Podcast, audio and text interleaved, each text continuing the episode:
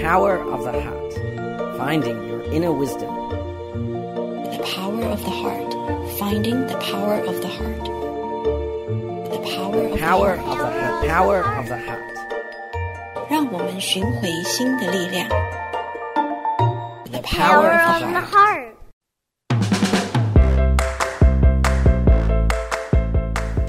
Thank you for joining us today.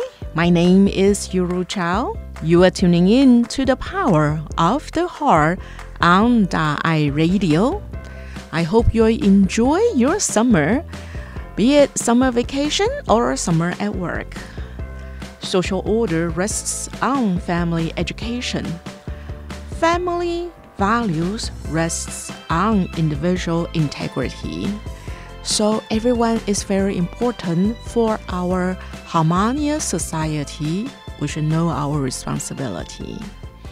In our program today, we'll continue reading this book called Friends from Afar Conversations with Dharma Master Zheng Yan from page 153 to 161.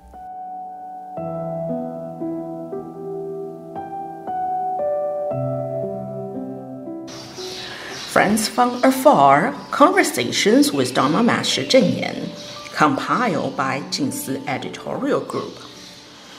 Page 140 with Dharma Master Sheng Yan and his disciples on education, cultural, and passing the torch.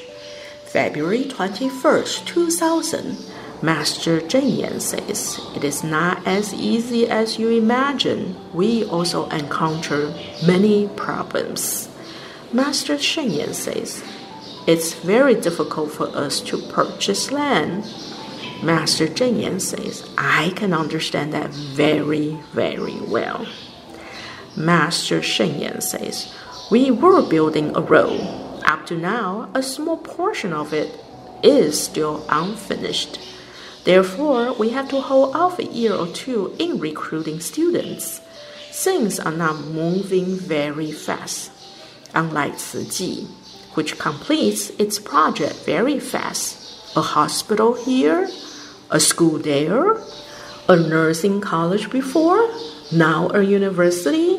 Your development happened very rapidly. Master Yan says, actually, land ownership issue are most challenging. Sometimes we want to do something good, but are often hindered by small obstacles.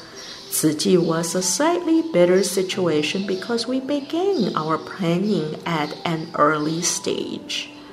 Master Sheng Yan says, there have been flooding problems in our area. So the regulations are stricter when it comes to mountainous land. But that's a good thing because stricter regulations are better for the environment.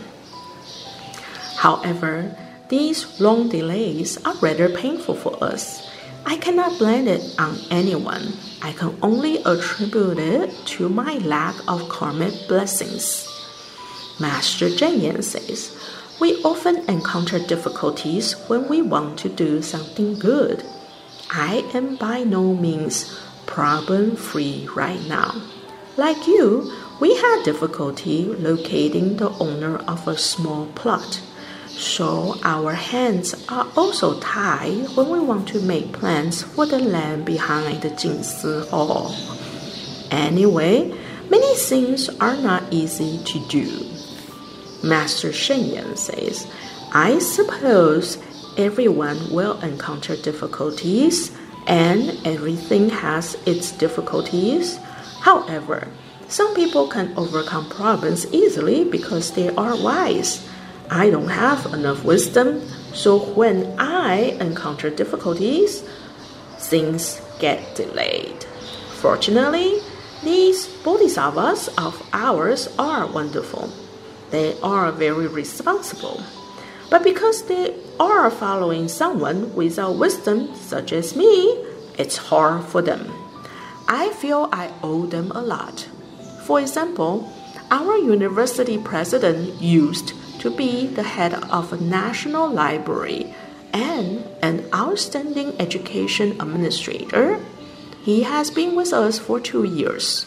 Originally, the university was to open shortly upon his arrival, after coming here, there's nothing for him to do. Master Zheng says, while looking at the university president. Actually, having a little more time to prepare may even be better, Master Sheng says, while also looking at the president. This is an encouragement for us. We should remember this. Master Zheng says, Sometimes we also have difficulties here. On one hand, we are anxious. On the other, we encourage ourselves by saying, if it is approved, I will have to work even harder. So it is good that we have a little more time to prepare. This is a common thing for us. Looking at her books on the table beside her, this is nothing to gloat about. It is too heavy. Please, Venerable, give your advice. It is heavy. Master Sheng Yan says, It is heavy, the words carry a lot of weight. Master Zheng Yan says it is heavy, but it does not carry any weight. Master Sheng Yan says to fellow practitioners, Is there anything you would like to request Master Zheng Yan's advice on? Lay person said, I would like to ask for Master's advice. How do you manage a mission and group as large as Tzu I personally feel that lay practitioner and monastics have different outlooks and ways of doing things. How do you integrate them and advance such a large mission so smoothly?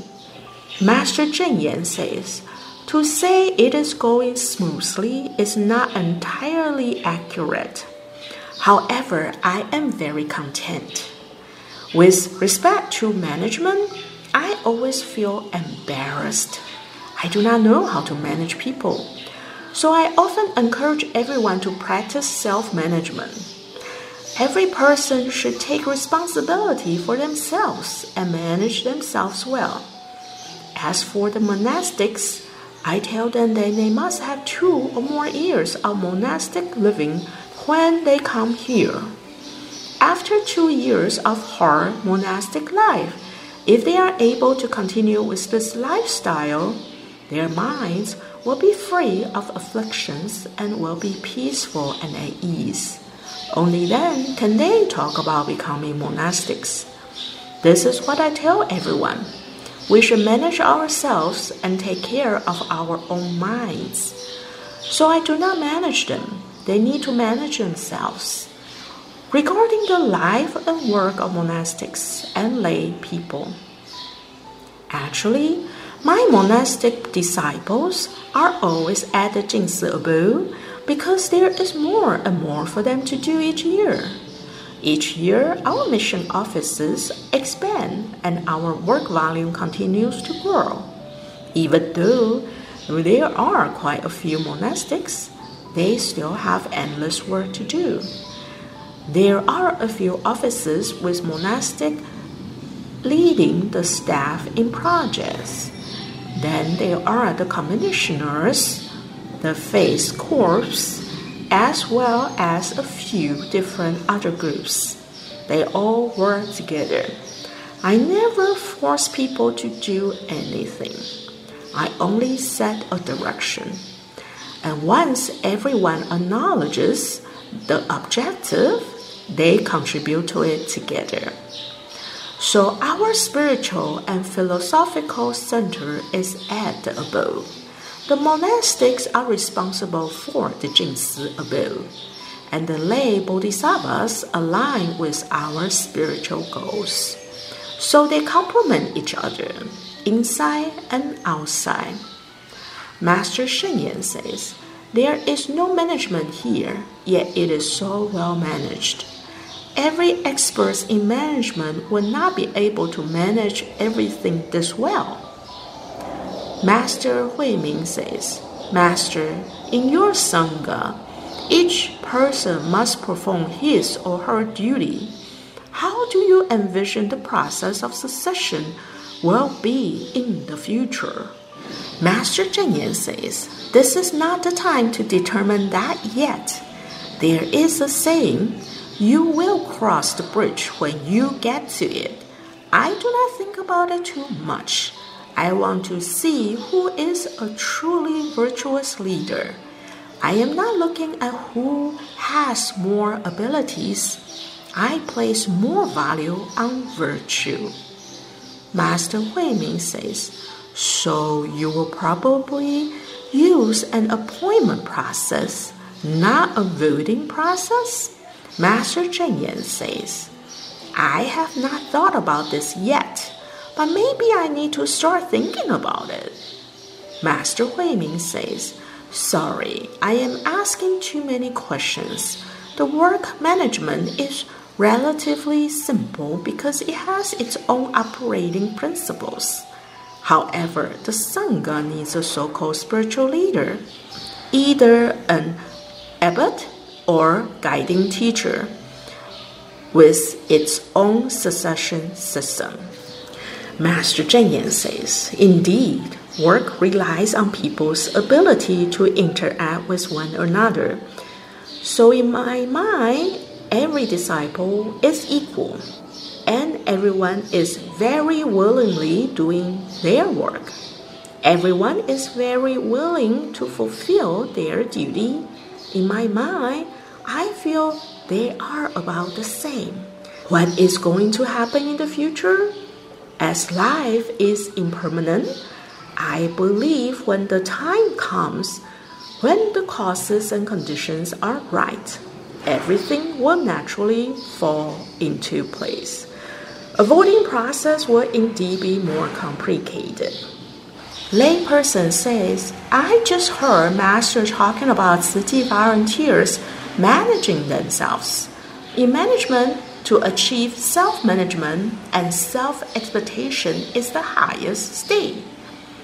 I feel although Chi volunteers work very hard, they are also very happy. They all take pride in being Chi volunteers. How did Master teach this spirit of self expectation and self dedication? Master Cheng Yen says, This is hard to explain. They pass it along by word of mouth. I have told them, work willingly and accept joyfully. And they have taken this into their hearts. They also use it in their daily living by encouraging each other and working willingly. As they work willingly, there is much joy. So they turn the hard work into joy. Chi volunteers do not say it is hard work. Instead, they say it's a blessing.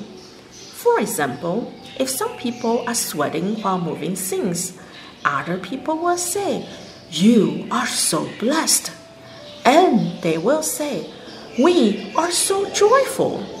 This is how they encourage each other. Dharma Drum Mountain practitioner says, Our master often encourages by telling us that if you want to contribute, you have to be joyful even to the point of being happy while very tired or busy. But how long does it take to develop such a state of mind? Three years? Five years? Our master emphasizes environmental protection in the spiritual sense as well as in lifestyle. That is why we need to cultivate joy in giving of ourselves in our behavior and habitual tendencies and practice it daily. I am still working at it. I was wondering if Master can give me some advice. Master Cheng Yen says, Actually, with your teacher, the Venerable Master Sheng Yen here, I do not need to give you any advice. But if you ask me how to train someone, I think the faster the better. I would say it's better to seize the present moment and maintain the result forever. The joy of the moment in devoting oneself can inspire and motivate people. I would urge people to hold on to that instant forever, the instant when they first made their vows. Time constantly flies by. Thus, we need to maintain the mindset of that instant because as time passes, the mind will waver. When you feel your strength diminishing because you are too tired, you need to remind yourself to hold on to that instant and keep maintaining your vow of cultivation forever. Master Sheng Yen says, You mentioned earlier that electing a successor is very complicated. Did you appoint the chief executive officers for Ciji branches all over the world, or did they volunteer their services? Master Zheng Yan says, There are many factors involved. They have to be willing to take the responsibility and volunteer their service. In addition, they need to have build excellent relationships with the people around them. New roles and projects keep emerging. None of them are elected. Many are recommended by their peers. If I thought they are good choices, then it's settled. It is very simple. Master Sheng Yan says Ciji is now a global organization. Master Zheng Yan says because there are Ciji volunteers in almost every corner of the world. Master Hui Ming says, Recently, Ciji was profiled in a textbook for middle school students in Canada. Master Zheng Yan says, the textbook is for 9th to 12th graders in the United States as well as Canada. Master Sheng Yan says, Ciji was also written about in Taiwan's textbooks. Master Zheng Yan says, there is a teachers association in Ciji which consists of over 10,000 teachers. They use Jingsi aphorisms as teaching material. So elementary schools also have classes covering such teachings. Master Huiming says, Of all the sutras, which one appeals to you the most, Master? Master Zheng Yan says, Many sutras appeal to me, but I read the Lotus Sutra most often. Master Huiming says, Which volume of the Lotus Sutra? Master Zheng Yan says, My favorite is the Sutra of infinite meanings, one of the three volumes of the Lotus Sutra. Master Sheng Yan says, How do you manage issues when Ciji volunteers and the local authorities do things differently or have conflicting views? Master Zheng Yan says, I may be very fortunate in this. When there are disagreements, they remind one another to communicate better and to work in harmony. Ciji volunteers often talk about the four ingredient soup, which is containment, gratitude, understanding, and forgiveness. Master Sheng Yan says, Four ingredient soup is very useful. It is good for people's health. Master Zheng Yan says, It cools a hot temper. Buddhist practitioner says, When we saw you on television, you looked very thin and weak. But today, you look like you are in good health. This is what we most like to see. Dharma Master Sheng Yan has said, For people like Master Zheng Yan, the longer they live, the better. They are most valuable to the world. We all need you. You are a blessing to us all.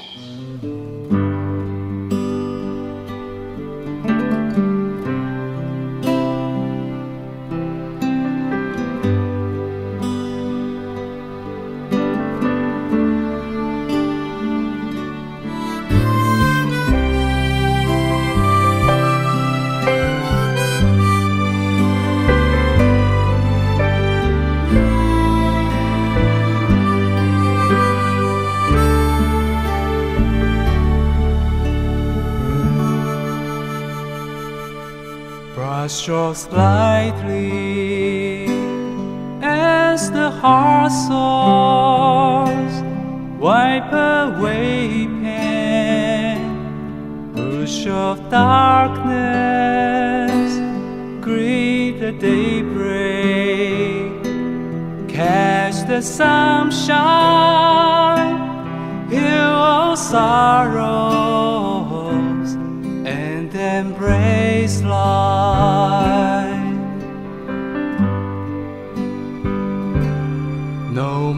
failures, no more struggles. Just embrace life as it unfolds. The past is over. Let it go free. Seize the future hold down to hope.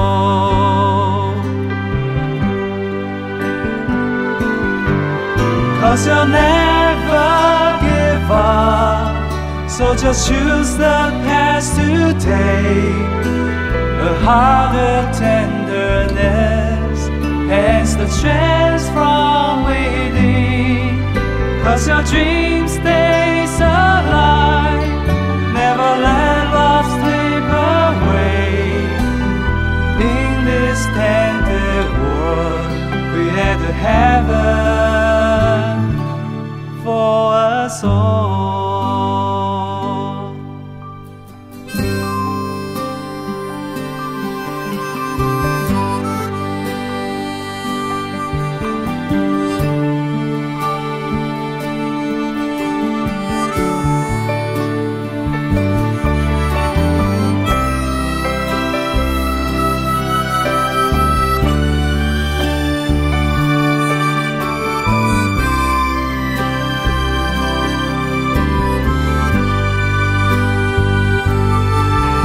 Cause you'll never give up.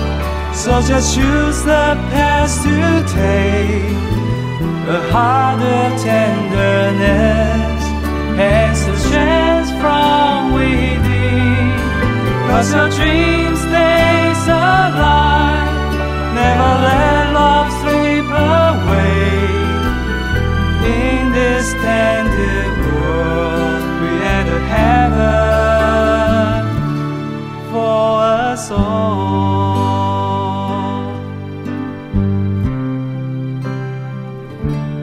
Brush strokes lightly as the heart soars. Just embrace life as it unfolds. Greet the daybreak catch the sunshine, the future, hold on to hope,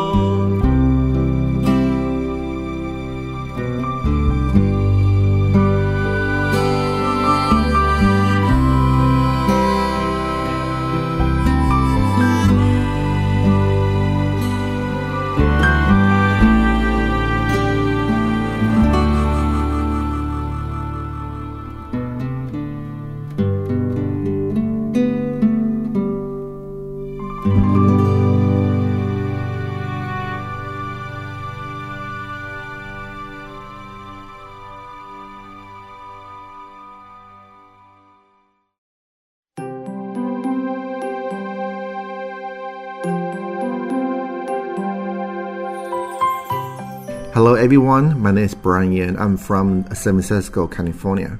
My favorite Jingsi aphorism is we should know, appreciate, and cultivate it. blessings. The reason why I like this Jingsi aphorism because I believe I'm so blessed. I have so much I can share. It's not because I have a lot of money, because this community, society made me feel I'm so blessed. I realized I was so blessed. Uh, roughly 10 years with those kids, and I realized the most benefit person is myself.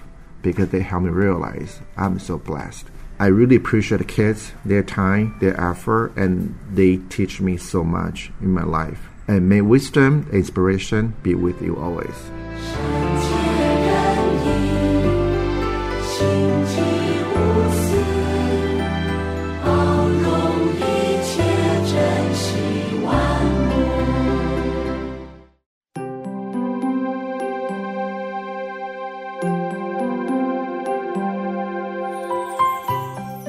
Everyone, my name is Brian Yan. I'm from San Francisco, California. My favorite Jingsi aphorism is we should know, appreciate, and cultivate blessings. The reason why I like this Jingsi aphorism is because I believe I'm so blessed. I have so much I can share. It's not because I have a lot of money, because this community, society made me feel I'm so blessed. I realized I was so blessed. Uh, roughly 10 years with those kids, I realized the most benefit person is myself because they help me realize I'm so blessed. I really appreciate the kids, their time, their effort, and they teach me so much in my life. And may wisdom and inspiration be with you always.